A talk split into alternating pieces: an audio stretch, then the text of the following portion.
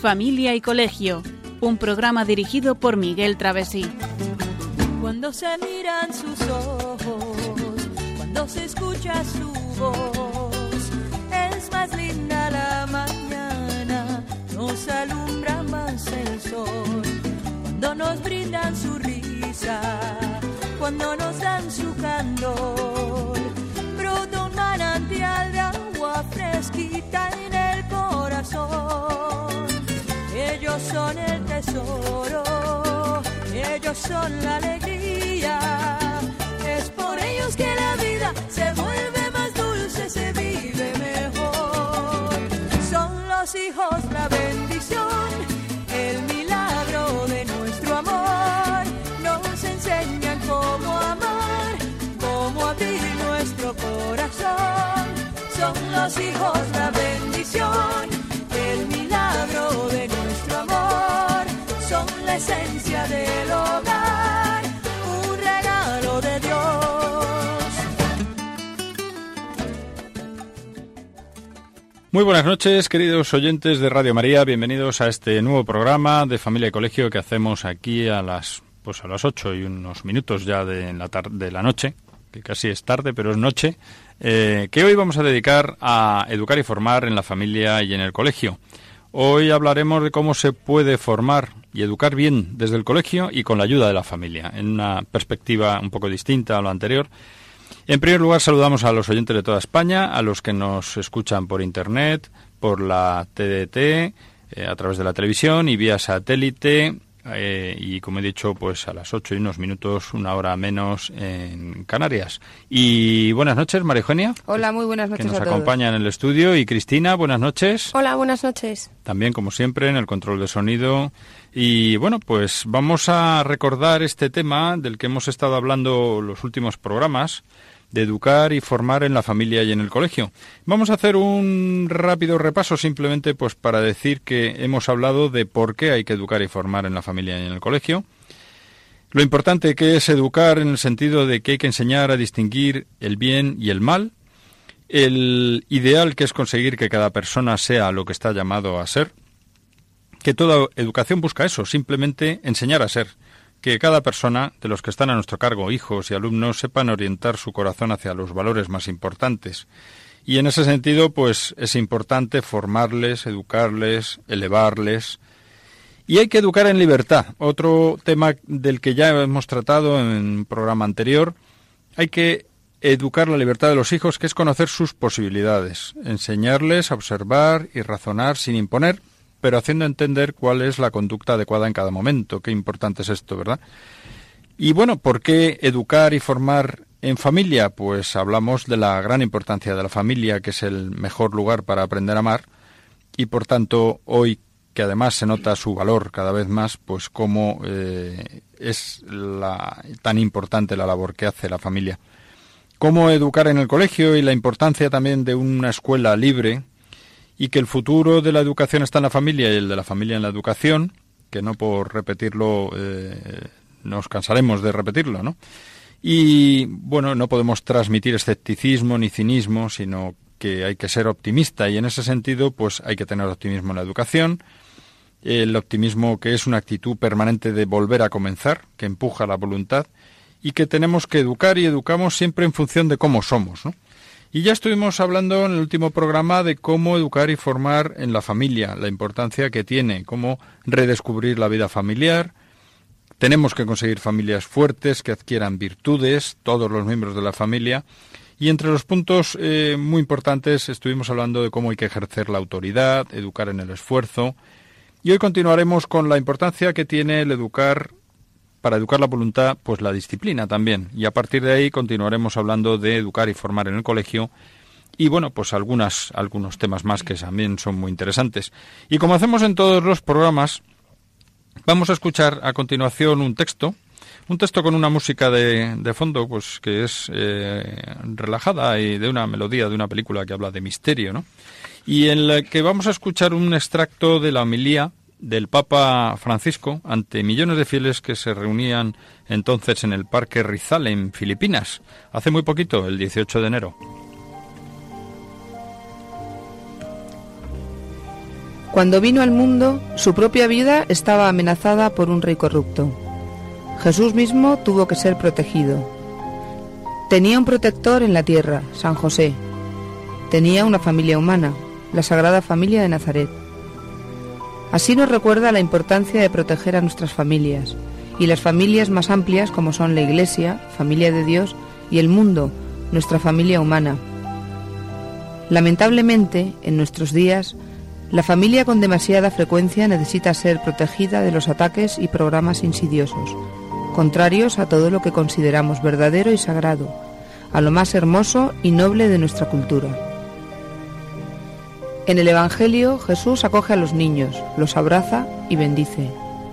También nosotros necesitamos proteger, guiar y alentar a nuestros jóvenes, ayudándoles a construir una sociedad digna de su gran patrimonio espiritual y cultural. Y tenemos que cuidar a nuestros jóvenes, no permitiendo que les roben la esperanza y queden condenados a vivir en la calle.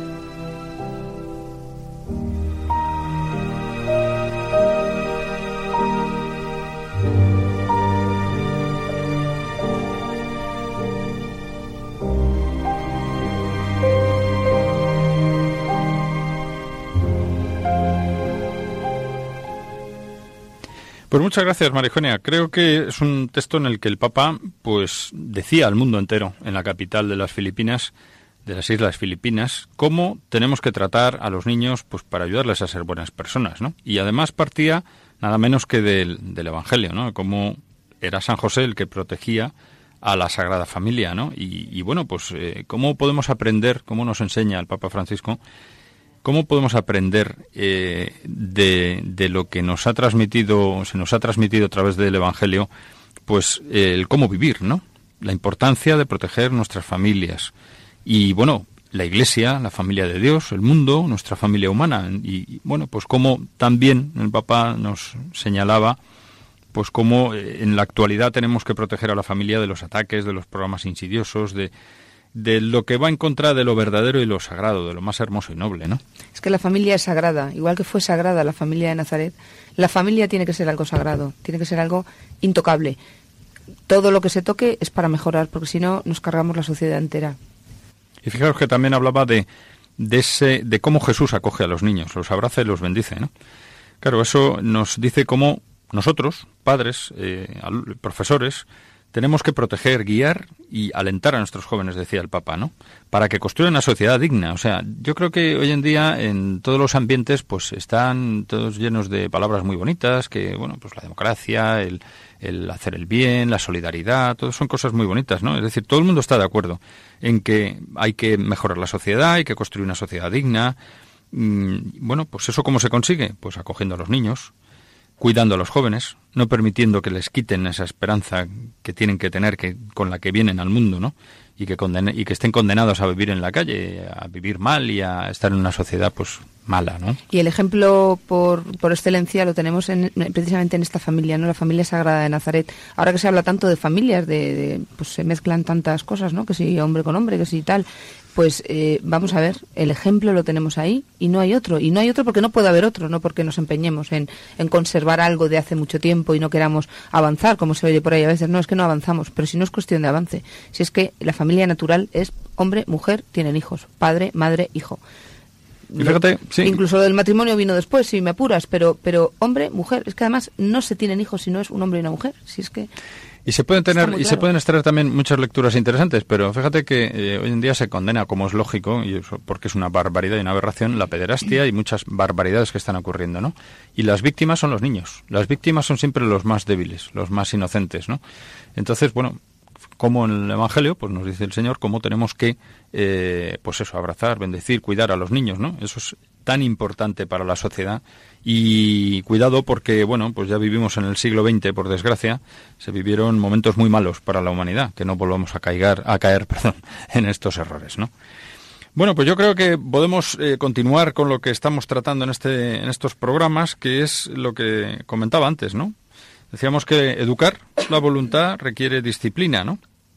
¿Qué es la disciplina? Pues el orden, que uno aprende a imponerse para respetar a los demás, los derechos de los demás y conseguir los propósitos y objetivos que no se plantea. Es decir, sin disciplina, aunque hoy en día no esté de moda la palabra, se le puede llamar de mil maneras, pero al final es eso.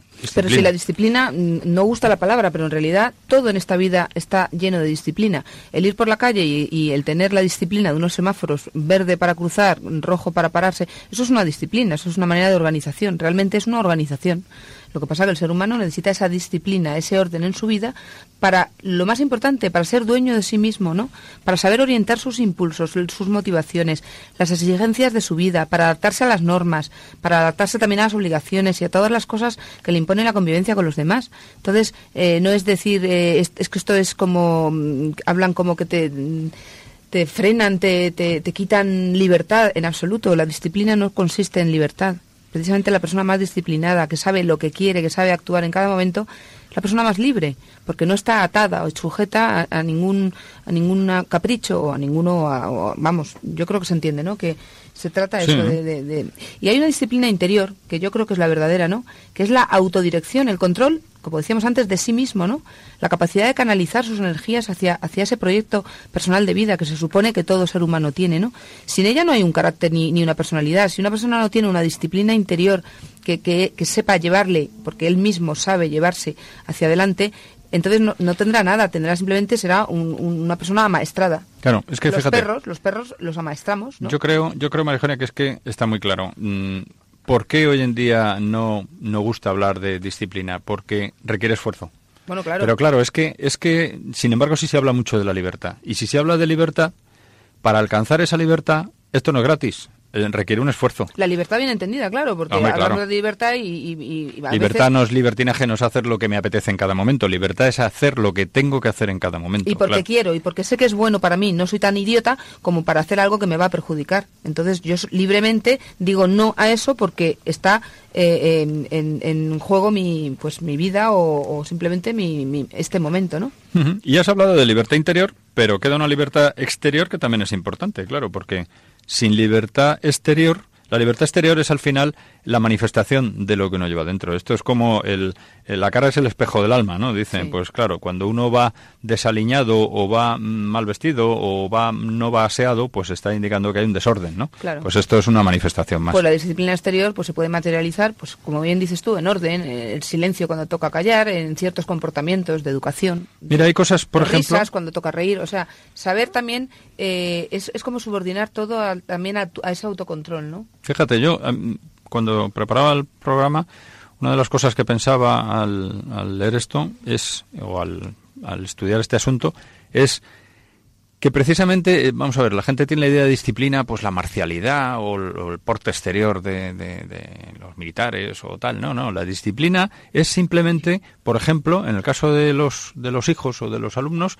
pues que sepan su turno a la hora de hablar que no pisen en una conversación las palabras de otra persona, es decir, que respeten su turno, que respeten a los mayores cuando están hablando, que todo eso es un, cierto, una cierta disciplina. Cuando uno va en un autobús y ve a una persona necesitada que debería sentarse y uno es jovencito o es un niño, pues la disciplina ya se aprende desde el principio y, le tiene que llevar a uno a decir, no, yo me molesto, me esfuerzo, me levanto, porque lo que hay que hacer en este momento es ceder el asiento a esta persona, ¿no? Bueno, pues eso es disciplina exterior. Y esos comportamientos, pues, eh, tienen un.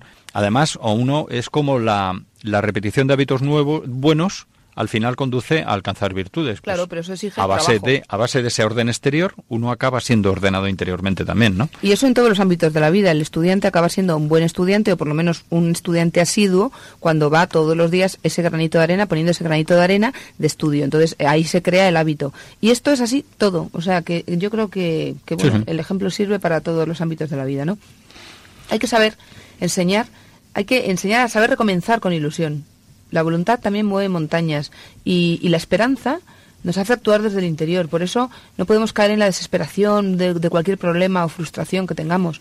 Eso, eso, el, la caída. Ahí está el optimismo también. Claro, la caída eh, nos tiene Saber que, levantarse. Tenemos que enseñar a que, a que la caída es un aprendizaje en la vida. Si todo fuera perfecto, no tendríamos caída, sería todo que vamos, te iba a decir una barbaridad, como dioses, pues, pues no hay que saber recomenzar y además con ilusión. Y cuando caigo, qué bien, porque he, tenido la oportunidad de ver los fallos y ahora voy a mejorarlos.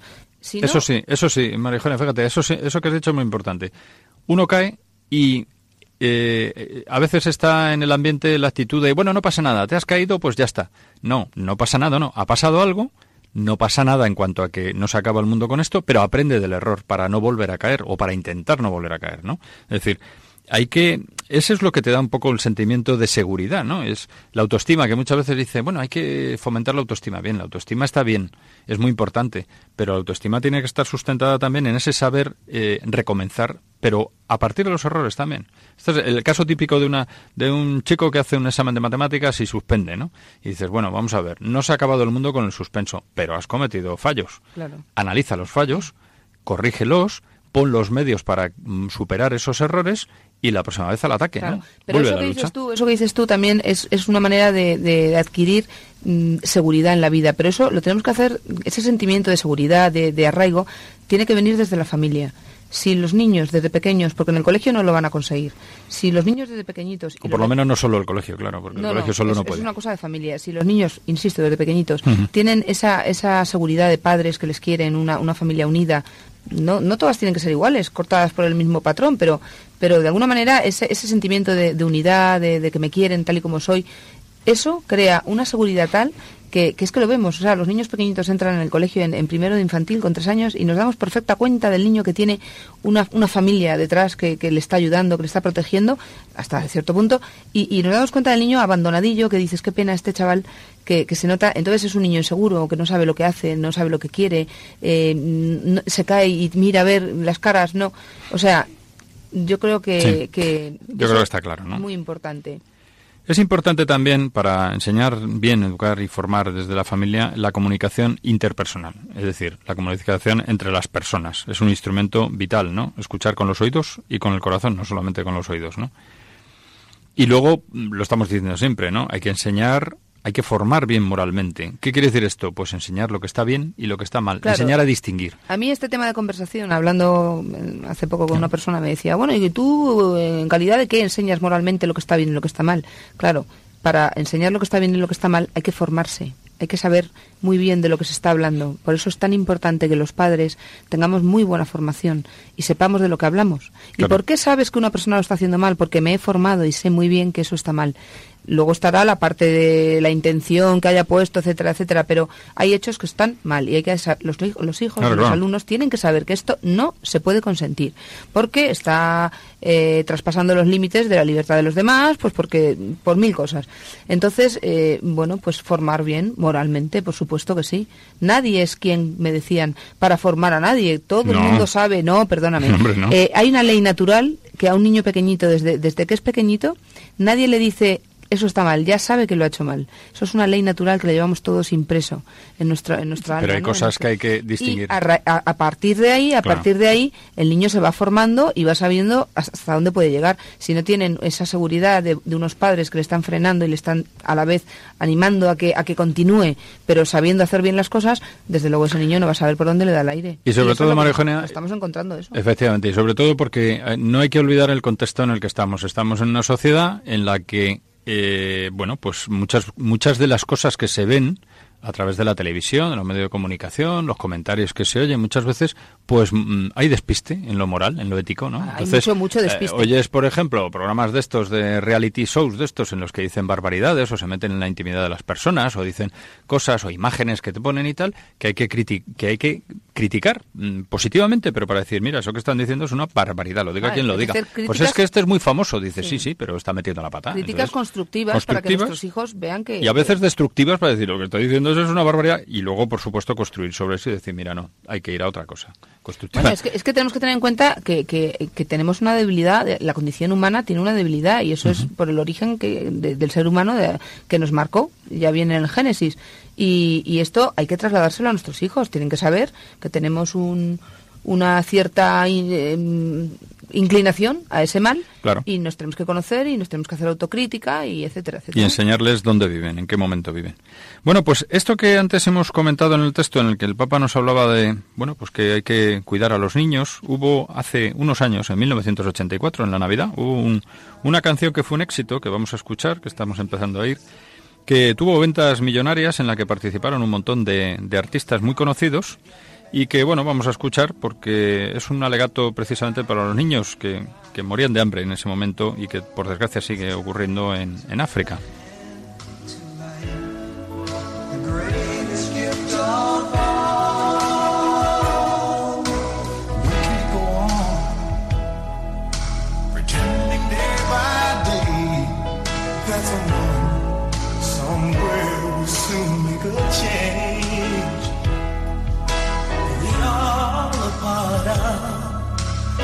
Great big family. And the truth, you know, love is all we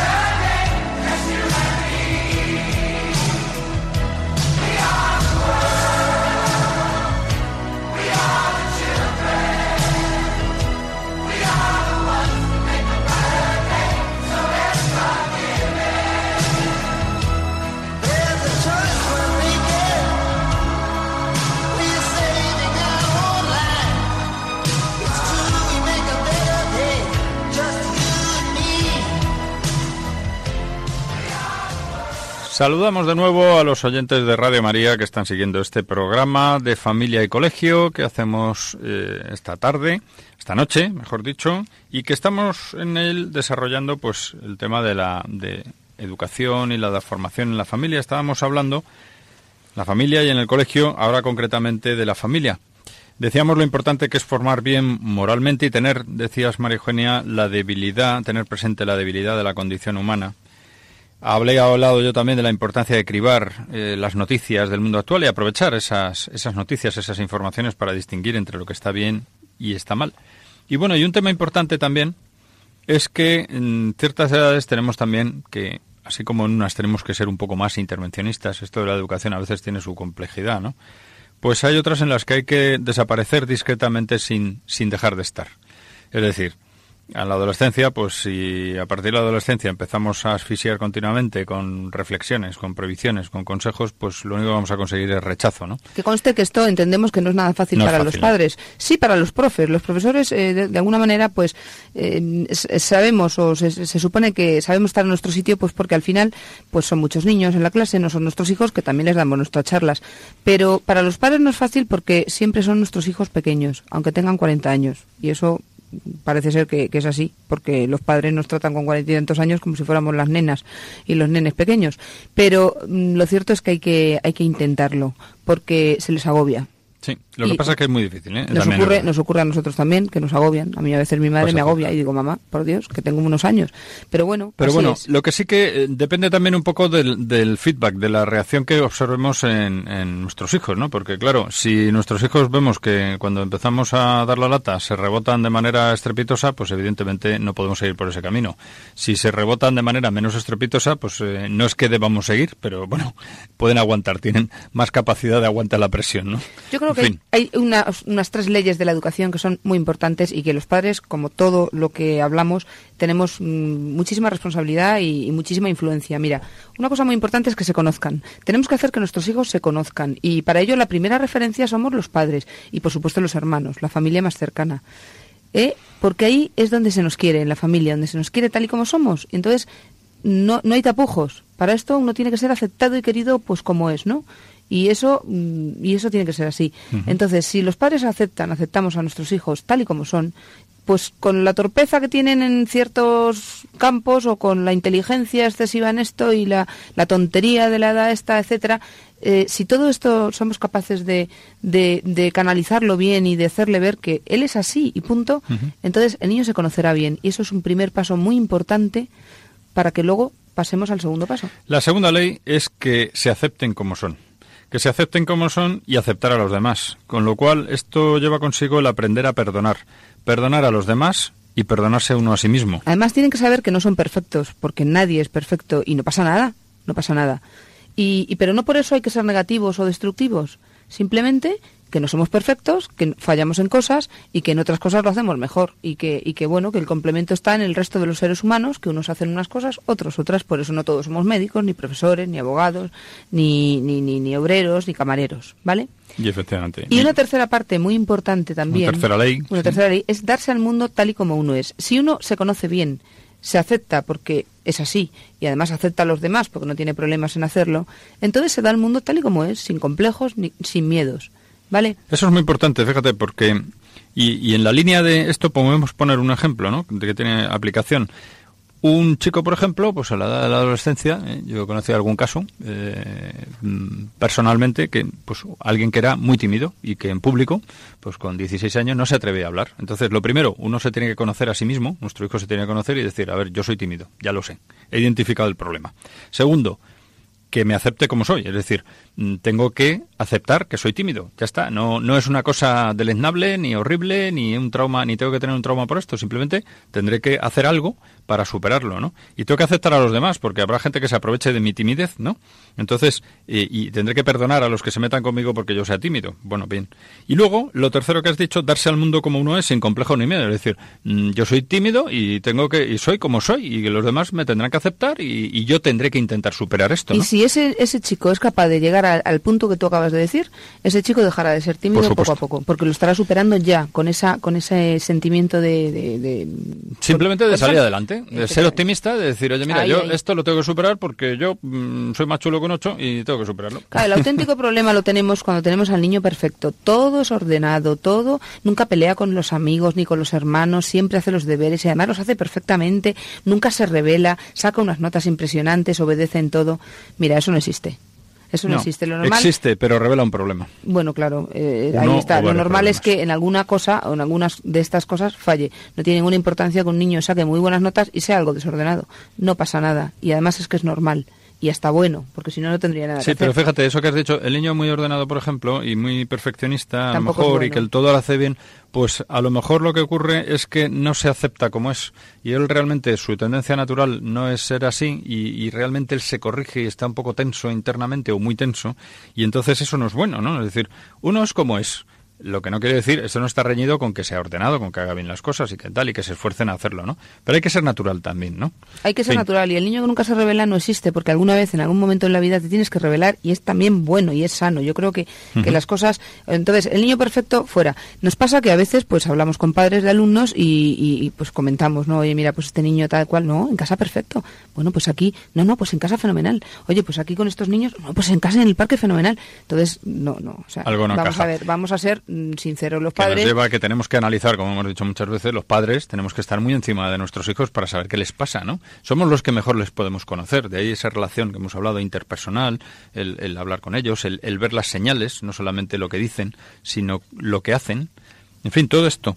Y para, para evitar ese subjetivismo tan exacerbado que a veces tenemos los padres, porque es mi niño, mi niño, mi niño, tenemos esa buena ayuda del profesor, normalmente el tutor, bueno, los profesores que, que están con nuestro hijo, que se dan muy buena cuenta también de qué está ocurriendo y pueden ser un complemento perfecto para ayudar a educar, ¿no? que eso lo vamos a ver en el siguiente punto. Pero antes de llegar a eso, queríamos decir también otra cosa importante. Hay tres fuerzas distintas y que van en distintas direcciones, pero que influyen mucho en el desarrollo de la personalidad y en cuanto nuestros oyentes lo escuchen verán como, como realmente es así.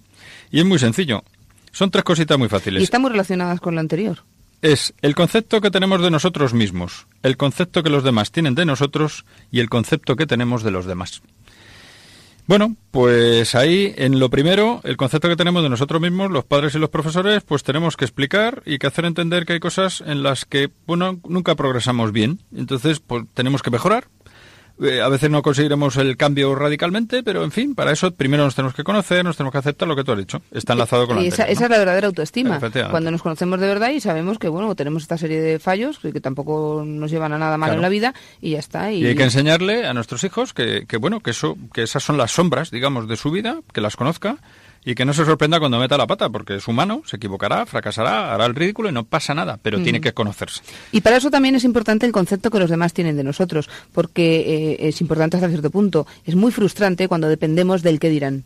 Eso no puede ser, no puede ser nuestra guía en la vida. El reto educativo es formar la cabeza y el corazón de modo que, que lo que piensen los demás, bueno, pues tenga cierta importancia, pero hasta pero muy Relativa, relativa, muy relativa. relativa. porque Entonces no hay que- hay saber siempre- relativizar, No claro. vamos a estar siempre pensando que Entre a ver si va a caer bien esto o no va a caer Entre bien otras cosas, porque el mundo es muy amplio y entonces hay gente para todo. Y entonces hay gente a la que le vamos a caer bien, a otro mal y a otro regular. Entonces, haciendo las mismas cosas, pues nunca va a llover a gusto de todos. Entonces, tenemos que saber relativizar y decir, oye, mira, el que me importa verdaderamente, eh, lo que si, si hay algo que no le ha gustado de mí, a lo mejor es que tengo que cambiar en esto, ¿no? Y si tenemos bien, bien, digo, canalizados los conceptos de nosotros mismos y de, de lo que los demás tienen de nosotros, del concepto que tienen los demás de nosotros, no tendremos ningún problema en el concepto que tenemos nosotros de los demás, porque entenderemos que son humanos como nosotros, que tienen fallos como nosotros y que no pasa nada. Y entonces sabremos perdonar y pasar por alto muchas cosas de las cuales eh, nos evitaremos pues muchas, mucha tontería.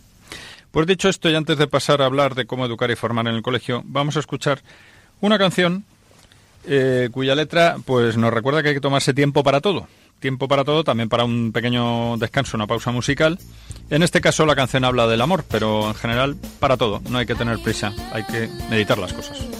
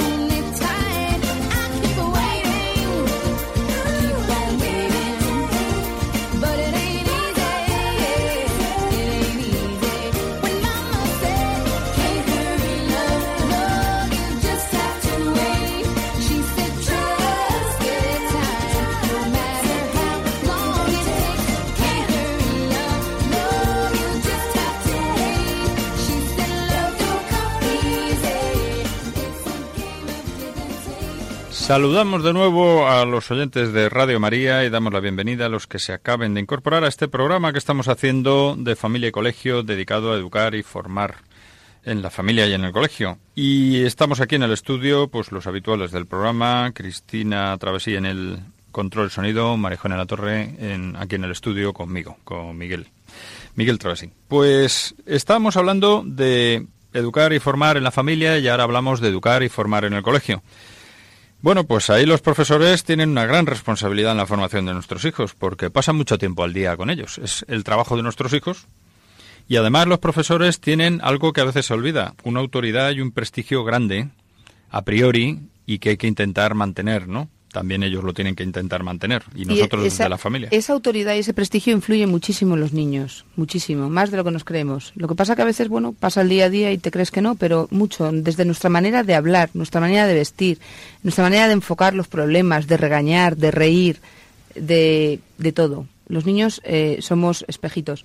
¿Y Eh, qué se puede hacer? ¿Qué, se puede, qué pueden pues- hacer los profesores en Pues esto? eh, para más, enseñar y formar? lo más elemental es predicar con el ejemplo, estando comprometidos con la tarea de enseñar y formar. Yo creo que lo más importante, Si además. damos ¿no? ejemplo, porque los niños lo ven todo, nos creemos que, bueno, no se enteran, se enteran perfectamente de todo, se dan cuenta del profesor que de verdad tiene ganas de aprender, de enseñar, se da cuenta del profesor que, que está de mal humor, del que va allí a pasar, bueno, pues eso, a ganar un sueldo, lo ven todo, lo que pasa es que ellos no son conscientes, no te lo van a decir, mira, tú vienes aquí, ah, pero luego ellos se quedan con esa idea, de hecho todos tenemos en nuestra cabeza el profesor que era bueno, el que nos hablaba con cariño, el que regañaba con autoridad y a la vez nos quería, pero yo creo que todo eso eh, queda queda muy marcado y desde más pequeños más. Parece que el colegio tiene menos importancia. Bueno infantil bueno primaria.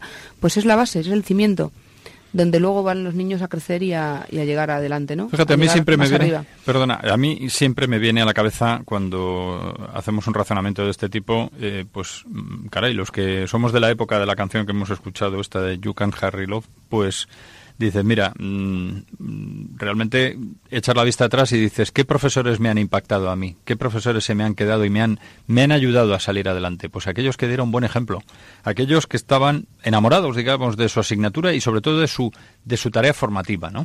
Aquellos que querían hacer de nosotros personas de bien y que ponían todo su empeño en la clase, con todo su interés, su, su esfuerzo, en que hiciéramos bien las cosas. Bueno, pues ese es el ejemplo. Yo, por ejemplo, recuerdo un profesor de matemáticas que llegaba, daba su clase y se iba. Y si había una pelea o había cualquier historia, eh, se hacía el longuis, mm, se hacía el loco, no, no se enteraba, no se daba nunca por aludido. No tenía nunca un problema. Claro, el pasota. problema, un pasota total, no se me olvidará en la vida. Sin embargo, recuerdo una profesora que, que llegaba a clase y en el primer cuarto de hora, ¿qué tal chicos? ¿Qué tal? Todo, todo era sonrisas, ¿qué tal todo? Contadme. Y al final daba una clase estupenda, profesora de historia, y, y a mí me encantaba la historia. Claro. Me encantó la historia a raíz de esta mujer. Y, y bueno, pues yo recuerdo que no era toda la hora dando oh, eh, ahí todo eh, apuntes y apuntes. Pasaba mucho rato eh, en tema humano. Y luego terminábamos el, el programa perfectamente en su momento. Pues eso también lo recuerdo. Eso- eso ejemplo, son dos ejemplos muy, muy, muy extremos, pero yo no es estaba cierto que me dando ha pasado. toda la hora la púa, que se decía Toda antes. la ¿no? hora la No púa. estaba dando la púa. Otra Y además, cosa muy importante. Perdona, y es que precisamente eso que has dicho, dice, profesor que llegaba y cuando había una pelea se quitaba de en medio y salía corriendo. Bueno, pues eh, la justicia y la equidad. Eso es Todos educar- recordamos al, al, al profesor justo y dices, joder, es que este tío era estupendo porque tal y además era súper justo. Bueno, "Hombre, ese profesor eso es- normalmente es un, un- un tío que se esfuerza, es un, educar en el esfuerzo, ¿no? Exigiendo con, con justicia, con equidad. Claro, porque es que si no, eh, dejamos pasar por alto muchas cosas que, que, que son muy importantes, que los, es muy importante que los niños paren en ese momento y, a ver, aquí está pasando algo importante, vamos a, a reflexionar. Si no, esto pasa y, y, y se, y empeoramos, empeoramos. Luego tenemos que ayudar a nuestros alumnos a educar su voluntad, por supuesto que sí que se conozcan, que se acepten como son. Lo que pasa que esto parte de la familia, parte muy, muy de abajo y de la familia, ¿no? Que se acepten como son y, y se tienen que dar al mundo cada uno tal y como es, ¿no? Esto me recuerda a la película de Rebelión en las aulas, ¿no? Este profesor Sin nepotir. que llega y se encuentra con, bueno, con fieras, ¿no? Que, bueno, puede ocurrir, puede ocurrir hoy en día, perfectamente. Bueno, puede ocurrir y ocurre, Y ¿no? ocurre. Pero, pero claro, ese, esa película que alguno puede pensar, bueno, eso es una película, precisamente es película, eso no puede ocurrir No, en la no, realidad porque es difícil. realidad. Pues bueno, esas cosas se ven, ¿no? También es verdad que, hombre, no todo lo que hace en la película a lo mejor es lo más, lo más indicado, es que habría que ver la situación y habría que ver también el carácter del profesor, etcétera. Pero, pero bueno, es un ejemplo de cómo es una persona preocupada, una persona que se da a los demás y, y eso se nota y eso la gente lo percibe, ¿no? Y bueno, pues también volviendo a incidir en el tema de la justicia, pues para ser justo hay que conocer bien a los alumnos, ¿no? Hay que conocer sus capacidades y el esfuerzo que hace cada uno, ¿no? Esto Entonces, es como, como los padres, que no podemos exigir a, a todos nuestros hijos igual porque cada uno tiene una capacidad, pues nos ocurre lo mismo. Verdaderamente esto se hace, ¿eh? o sea, que estamos hablando de cosas muy elementales. Cualquiera que nos oiga dirá, oye, que, que estáis descubriendo América. Pues no, no estamos Sí, descubriendo pero- América, pero sí que estamos recordando lo más elemental, que a veces es lo que nos, de lo que nos olvidamos. Pero lo que hemos dicho no es ninguna tontería. Ser justo implica no solo conocer con nombre y apellidos y el carácter de la persona, sino de verdad conocer en profundidad a esa persona, con toda la profundidad que se pueda, en el sentido de decir, a ver, está dando todo lo que puede de sí. Este chico, mm, podemos sacar a este chico, a esta chica, mm, más de él. Claro, puede dar más de y sí. conocer ¿Qué su- problema tiene? ¿no? Conocer su entorno también, porque a veces eh, Claro. tiene una justificación total y absoluta por el tema familiar. Y entonces, bueno, pues eso también hay que tenerlo en cuenta. Hay que saber con quién estamos trabajando, que son personas, que no son cosas, ¿no? No son animalitos ni son plantitas. Somos personas y esas personas son el futuro de una sociedad, nada menos. O sea, que estamos educando cara al futuro. Luego, otra cosa muy importante, ejercer bien la autoridad que se les ha dado los profesores. Y no somos colegas de nuestros alumnos. Ni Como- somos tiranos, ni somos colegas. somos, ni una cosa ni la otra. somos ¿no? los profesores y podemos tener un grado de confianza impresionante con nuestros alumnos siempre respetando el ámbito de cada uno. Esto, fíjate, a mí me trae un poco, volviendo a lo de antes de la familia, a que, bueno, pues uno tiene el cargo, el puesto que tiene, uno es padre o madre, o uno es profesor o profesora, y, y tiene que ejercer el cargo. Es decir, ya uno tiene una autoridad per se, ¿no? Eh, no tiene que abusar de la autoridad, por una parte, pero tiene que ejercerla, no puede hacer dejación y decir, no, yo es que soy amigo, como soy amigo de mis hijos, soy un colega de mis hijos. No, tú no eres colega, porque como decía algún juez por ahí conocido, eh, si soy colega de mis hijos, dejo de ser su padre. Y si yo, profesor, soy colega de mis alumnos, dejo de ser profesor. Y entonces ya no enseño y ya estoy haciendo dejación de lo que tengo que hacer, ¿no? Hmm. También es muy importante que, que vayamos a lo positivo y celebremos los, los éxitos de nuestros alumnos, ¿no? Animándoles a mejorar, pues con optimismo, con optimismo, sin engaños, sin, sin, sin darle mucho bombo, pero, pero que, que sí, que los alumnos también tienen sus cosas muy buenas y, y hay que celebrarlas, porque si no todo es eh, lo bueno se da por hecho y lo malo muy mal, muy mal. Pues no, hay que dar una palmadita a la espalda, porque también nos gusta a nosotros, a los adultos, que nos ayuden y nos, y nos animen y nos den una palmadita en la espalda, ¿no? Y para eso también hay que inculcar las virtudes. Las virtudes, eh, pues eso, todas las virtudes que, nos llevan a, crear un buen ambiente y a, y a, y a romper con, con lo que está mal y con lo que se está llevando muy de colegueo, ¿no? Parece que, oh, qué rollo a trabajar, tal. Pues no, la, la cultura del esfuerzo está ahí y, y el esfuerzo es lo que te va a dar luego la satisfacción de haber cumplido con tu deber y, sacar buenas notas y estar bien con los demás y ser un buen amigo y en definitiva ser un buen ciudadano. O sea que todo esto al final va a crear seres importantes en la vida, no tanto por el qué serán de en cuanto a, a- a, bueno una carrera o unos estudios más allá, pero sí como persona. Lo importante es la persona, lo humano, ¿no? Entonces, bueno, y, y tenemos que ayudar a los demás y tenemos que pensar en los demás. Y todo esto, todo esto tan bueno y tan idílico que parece, esto se logra perfectamente eh, inculcando las virtudes, la responsabilidad, la obediencia, la alegría, el orden, la disciplina, todo en su medida y, y cada cosa en su momento y a su edad. Yo creo que todo esto nos lo debemos plantear padres y profesores. Bueno, pues vamos a hacer una, una última pausa musical eh, y a la vuelta de la pausa terminamos ya de hablar de la parte de, educar desde el colegio y finalizaremos ya con una parte también interesante del programa.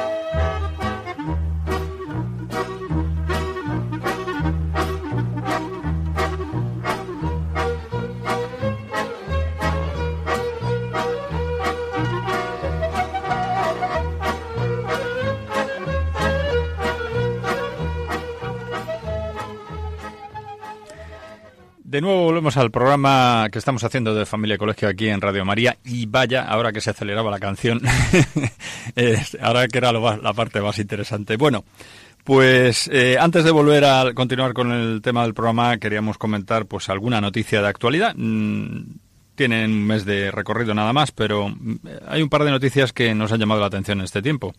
Una es eh, del 1 de diciembre, en la que nos decía el Papa Francisco pues que los niños tienen derecho a una familia con un padre y una madre, no a una familia ideológica.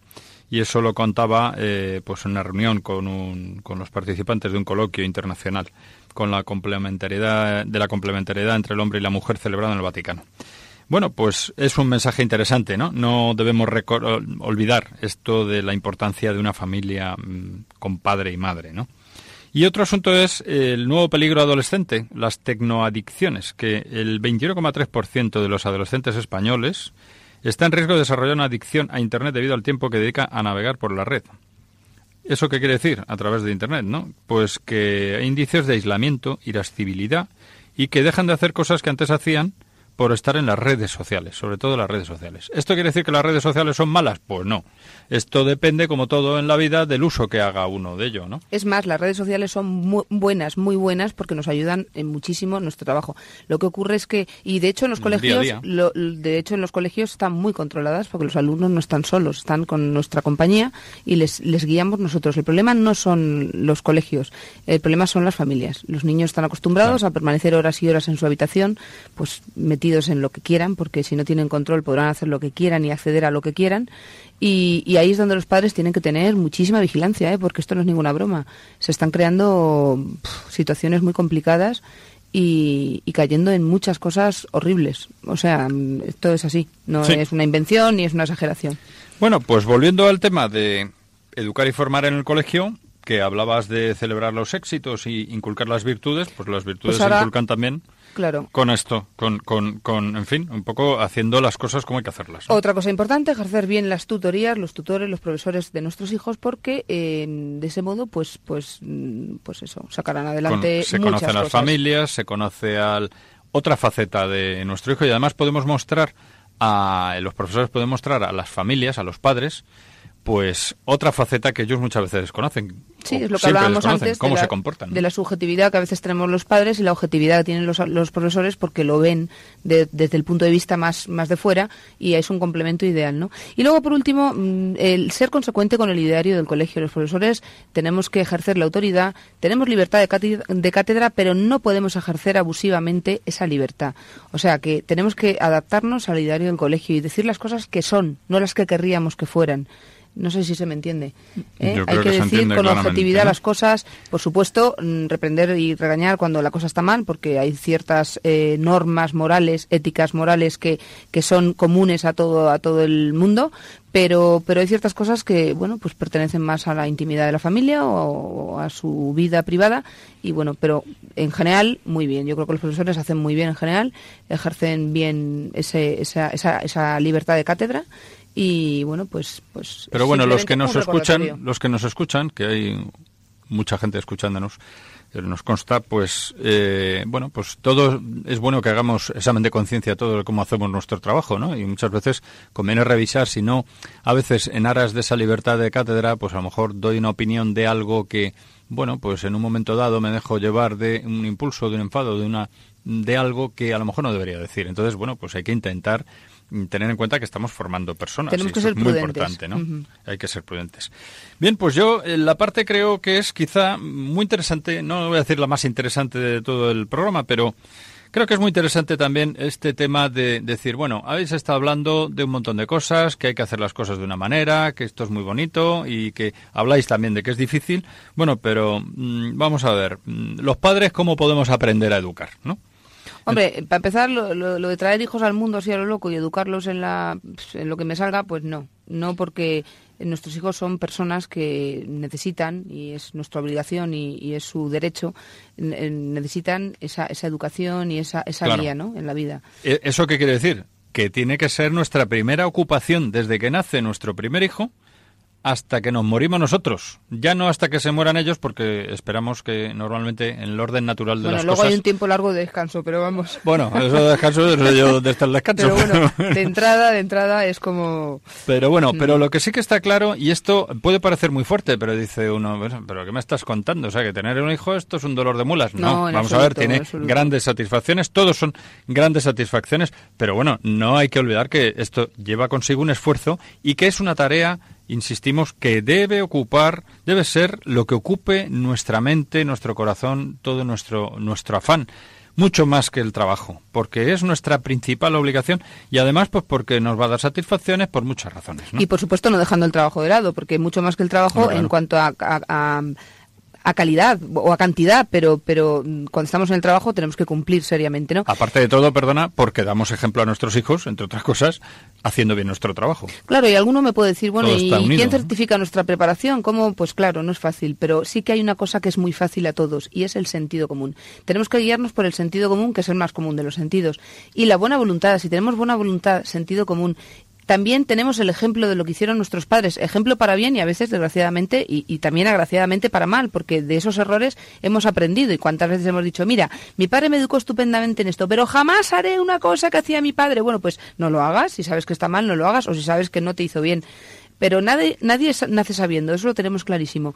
Con lo cual, el que no sabe, pues, oye, enseñar al que no sabe por parte Hay de los demás formarse. y uno se tiene que formar, tiene que estudiar, tiene que escuchar consejos, pedir consejos a, a los mayores, a personas que ellos crean que les pueden ayudar.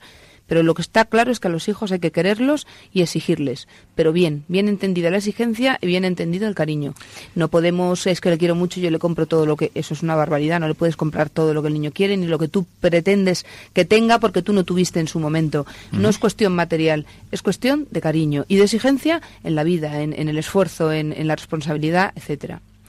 Y bueno, tampoco hay que pensar que para educar hay que ser perfecto, ni mucho menos. Muchas veces no es hacer más, sino saber colocar a cada uno en el lugar correspondiente y aprovechar las limitaciones. Y yo me voy a permitir decir una cosa, una persona muy a la que apreciamos mucho, que tenemos mucho cariño, Salvador, pues en una ocasión eh, nos comentaba, oye, eso que estáis diciendo en los programas, sabemos que nos está escuchando, seguro que en este momento, eso que decís está muy bien y tal, pero bueno, ya a mí me gustaría saber cuál es la persona que ha tenido hijos y, y que tenía hijos y ya mayores. Y me decía, pero mm, ¿cómo se puede conseguir que nuestros hijos estudien, eh, hagan las cosas mm, por gusto, ¿no? Porque de- que le saquen gusto y, No y rindan y no por obligación. Bueno, pues esto es, es un arte, sí, es difícil. Eh, depende de nuestros hijos, depende de nosotros, depende del empeño que pongamos nosotros, depende también un poco del carácter de cada uno. Pero lo que yo creo que podemos sacar al final es la enseñanza siguiente, después de nosotros estudiar con cierta profundidad este, estos temas. Eh, lo que tenemos que hacer es dar todo lo que podamos de nosotros. Y haciendo eso, aunque no veamos resultados a corto plazo, a la larga lo veremos. Y lo importante es eso, ayudar a nuestros hijos a sacar lo mejor de sí mismos. No es tan importante el que aprendan con gusto y tal, hombre, es lo ideal, ¿no? Pero lo importante es que saquen el- lo mejor de sí mismos y encuentren su lugar en la Pero vida. como su tú bien has dicho, es un arte, el- es un arte, ¿no? El decir, bueno, que ellos quieran hacerlo, no que sea una obligación y va, qué rollo, esto es así, porque si no, no voy a hacer nada en la vida. Es que les inculquemos de alguna manera que eso es bueno para ellos, que ellos mm, sean capaces de asumir, de asumir y de, y de querer hacerlo, porque eso es bueno y a la larga les va a dar una buena satisfacción a, a ellos, a, a los padres, a la familia y a la sociedad en general. Eso es todo un arte, sí, pero realmente, eh, pues estando con ellos, estando en la familia, esperando lo mejor de cada uno de ellos, elogiando lo bueno sin pasarse, enseñándoles a decir no, esto no se puede y además eh, razonado, porque hay que razonarles, porque claro, no, el no porque no no existe, o por lo menos en la cabeza de los niños. El, el usar y controlar sus emociones, el ser capaz de, de, de- de controlar eso tan importante, Sí. El estudiar también, eh, enseñarles a estudiar, a leer, a trabajar luego con eficacia, con constancia y con orden. Elegir en la familia.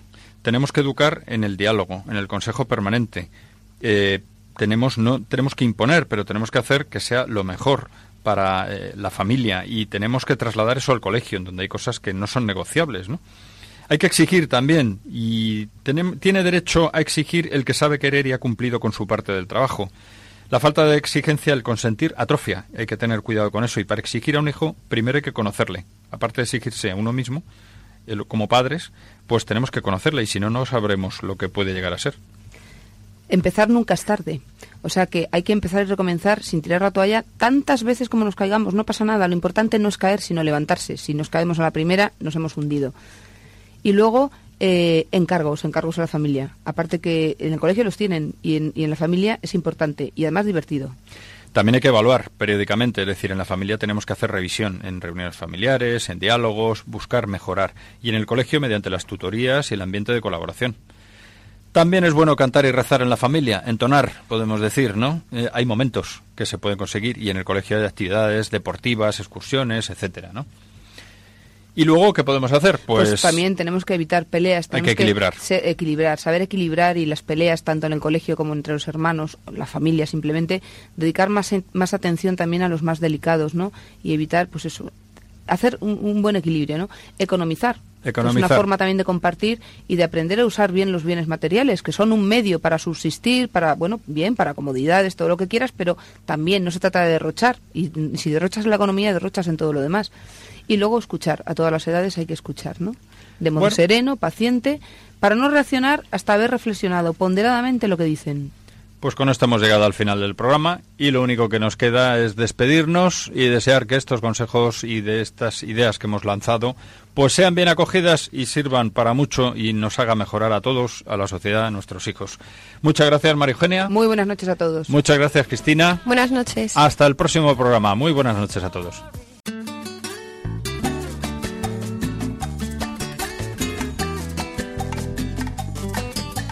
Familia y Colegio, un programa dirigido por Miguel Travesí.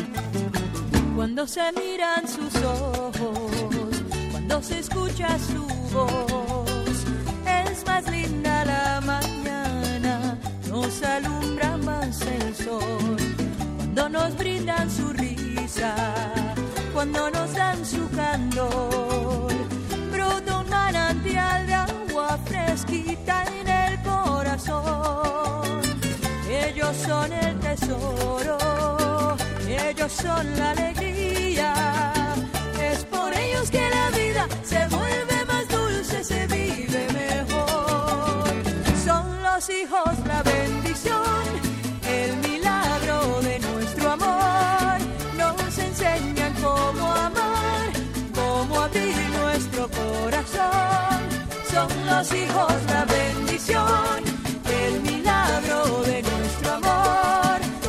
presencia.